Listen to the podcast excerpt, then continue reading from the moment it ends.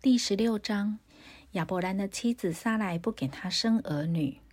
撒来有一个使女，名叫夏甲，是埃及人。撒来对亚伯兰说：“耶和华使我不能生育，求你和我的使女同房，或者我可以因她得孩子。”亚伯兰听从了撒来的话，于是亚伯兰的妻子撒来将使女埃及人夏甲给了丈夫为妾。那时，亚伯兰在迦南已经住了十年。撒来苦待夏甲，亚伯兰与夏甲同房，夏甲就怀了孕。他见自己有孕，就小看他的祖母。撒来对亚伯兰说：“我因你受屈，我将我的使女放在你怀中。他见自己有了孕，就小看我。愿耶和华在你我中间判断。”亚伯兰对撒来说：“使女在你手下，你可以随意待她。”撒来苦待他，他就从撒来面前逃走了。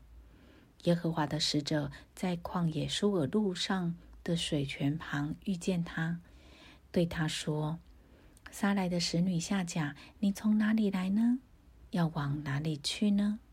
夏甲说：“我从我的祖母撒来面前逃出来。”耶和华的使者对他说：“你回到你祖母那里，伏在他手下。”又说：“我必使你的后裔极其繁多，甚至不可胜数，并说你如今怀孕，要生一个儿子，可以给他起名叫以实玛利，因为耶和华听见了你的苦情。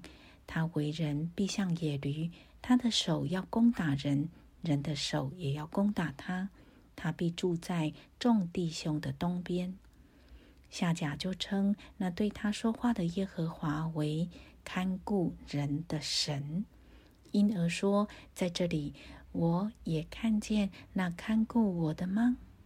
所以这井名叫比尔拉海莱。